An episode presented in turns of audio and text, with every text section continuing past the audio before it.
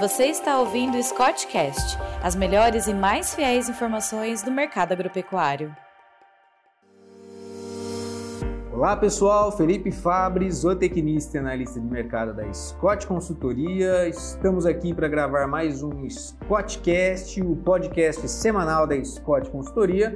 Estou aqui hoje com Lohane Nóbrega, zootecnista e também analista de mercado da Scott é, para trazer um panorama sobre o cenário das proteínas alternativas, né? Carne de frango, carne suína, ovos, mercado de peixes. É, Lohane, seja muito bem-vinda. Seu recado para os nossos ouvintes. Olá, Fabri, prazer estar aqui com você. Olá, pessoal.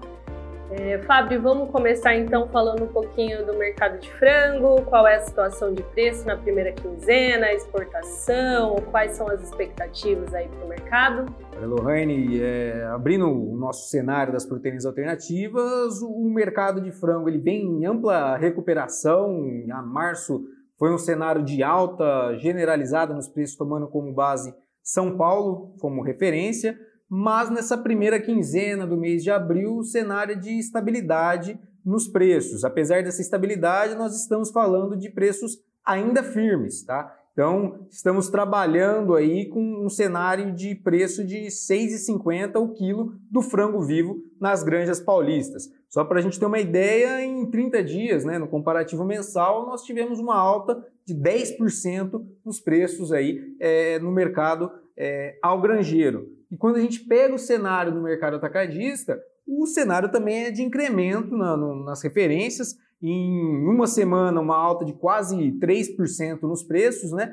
É, com o frango inteiro resfriado aqui em São Paulo, negociado a R$ 7,90 o quilo. Então, um movimento de firmeza nas cotações, tanto nas granjas quanto no atacado, puxado por um momento de exportação firme, as exportações aí é, com um ritmo muito acelerado nesse começo de ano, uma demanda no mercado interno, até por conta da, da descapitalização da população brasileira bem, a, bem acelerada. Então, tudo isso dando um suporte às cotações neste começo de ano, nessa primeira é, primeiro quadrimestre do ano de 2022. E só para a gente ter uma ideia, eu falei a respeito das exportações, a CSEX divulgou aí os dados referente à, segunda semana do mês de abril, né? Até a segunda semana nós embarcamos 128,3 mil toneladas de carne de aves, um faturamento na casa de 240 milhões de dólares.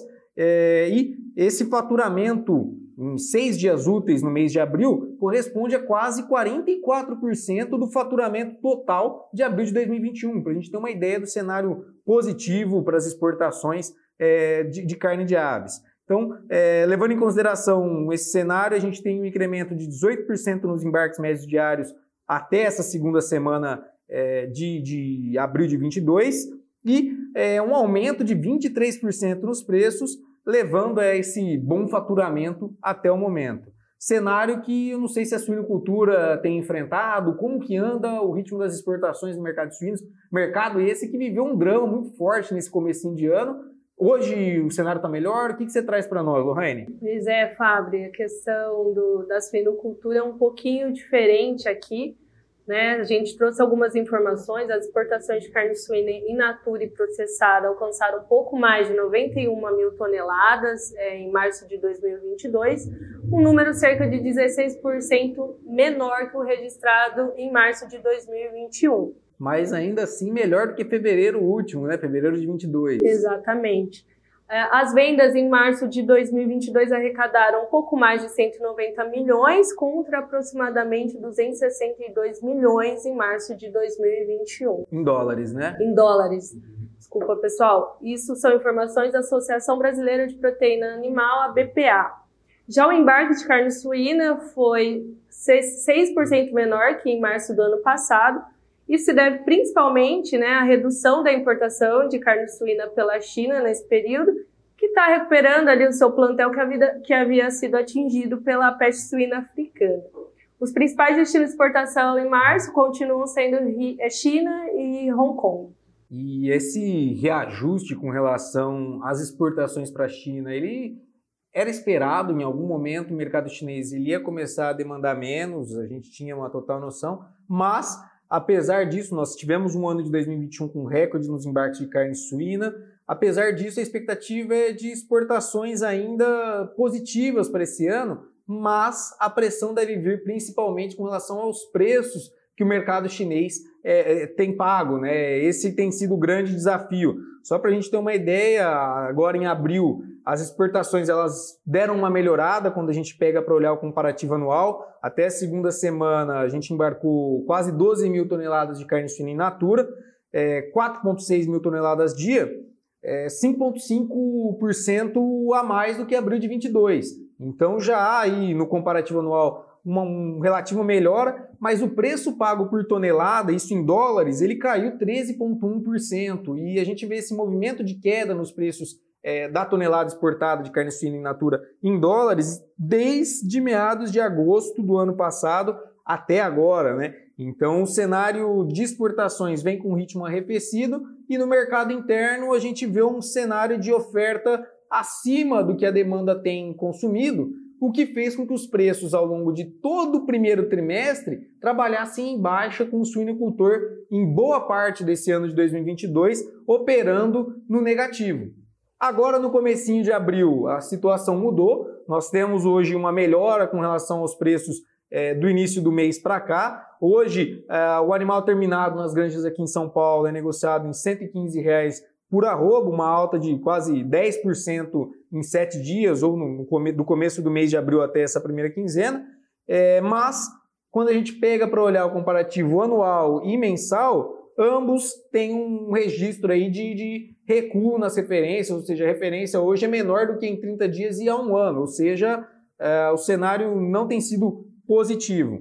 Com relação à demanda, então, em São Paulo houve uma melhoria nos preços, como você comentou, na procura pelos frigoríficos, diminuiu o represamento de animais em algumas regiões, mas apesar da melhoria nos preços, ainda isso não está em patamar suficiente para cobrir os custos, Fábio. Então a gente vê aí um cenário que ele não está, digamos assim, equilibrado, né? Ainda há uma sobreoferta no mercado, é, mas Olhando aí para o mercado atacadista, os preços também vêm em alta. Nós tivemos um incremento de 13% nesta segunda semana de abril, é, com uma carcaça especial suína negociada em 9,20 o quilo aqui na, na Praça de São Paulo, mas é, cabe o destaque que nós estamos caminhando agora para a entrada de segunda quinzena e esse preço ele ainda é abaixo das máximas que nós tivemos em 2021 ali, quando a carcaça chegou a 10, 11, até 12 reais o quilo. Então, a, mesmo para a integradora, né, pensando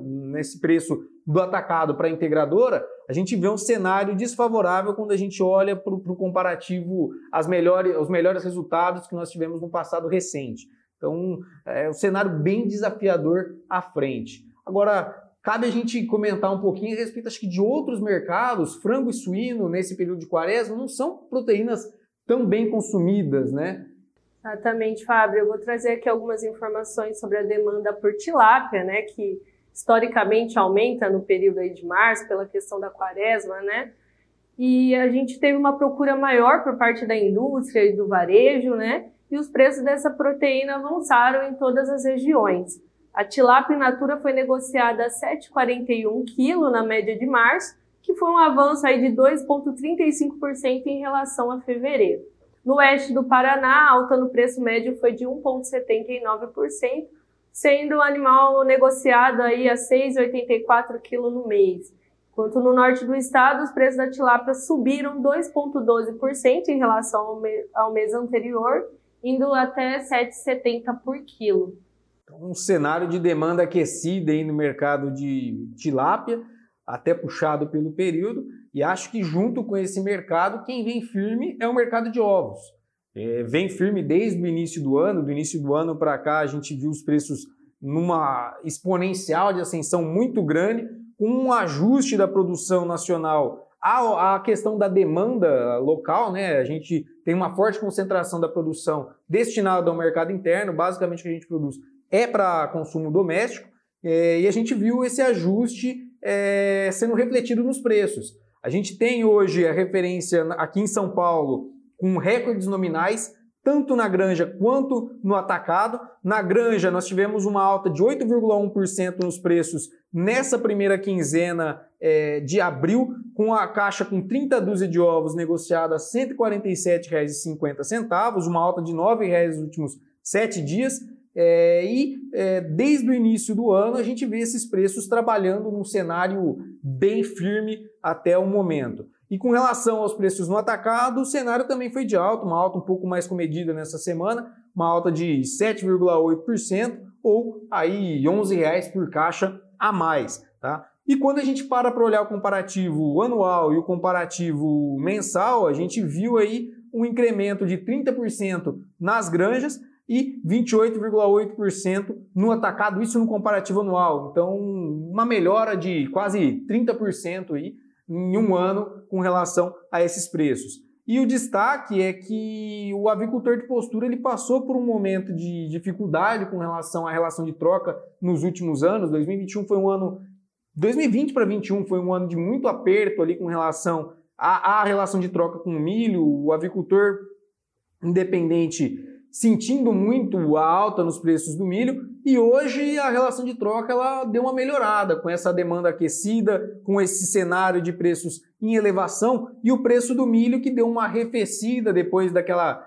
ressabiada em março, né? O preço do milho que chegou a quase 110 reais aqui em Campinas em março por conta de quebra de safra, incertezas com relação à guerra Rússia e Ucrânia. Todo esse cenário hoje está um pouco mais é, arrefecido com relação aos preços do milho e a gente vê uma relação de troca melhor para o avicultor ah, em, mar, em, em, abril frente a março último. Hoje a gente precisa de 10 caixas para comprar uma tonelada de milho, é, uma melhora de 21% no poder de compra do avicultor de postura. Bem então, significativo. Exatamente. Então o mercado de proteínas alternativas tem trabalhado bem firme. O que a gente tem que ter de atenção pensando em curto prazo? Segunda quinzena entrando aí no radar, então essa segunda quinzena ela é, é um momento de menor capitalização da população, mas pode contrapor esse período de segunda quinzena no mercado interno a liberação do, do FGTS, aí, do saque de mil reais do FGTS, que deve migrar, pensando em consumo, para as proteínas alternativas. Então pode manter, pelo menos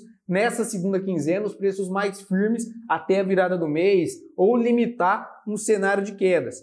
E outro fator de atenção que a gente tem que ter é o cenário de preços no mercado do boi gordo. Então, se a gente vem com o mercado do boi gordo em queda, igual foi o que nós observamos na primeira quinzena de março, pode ocorrer aí um repasse dessas quedas no mercado atacadista e varejista de carne bovina, o que refletiria na competitividade das proteínas alternativas. Mas, por enquanto, a expectativa é positiva para as proteínas alternativas. E, fica aí o recado ao amigo produtor, né? Pensando em curto prazo, o cenário deve ser mais positivo do que nos últimos meses, do que o começo desse ano de 2022. Último, obrigada pelas informações, Fábio. Pessoal, por hoje é só. Muito obrigada. Um abraço a todos e até a próxima, até a semana que vem, pessoal. Forte abraço.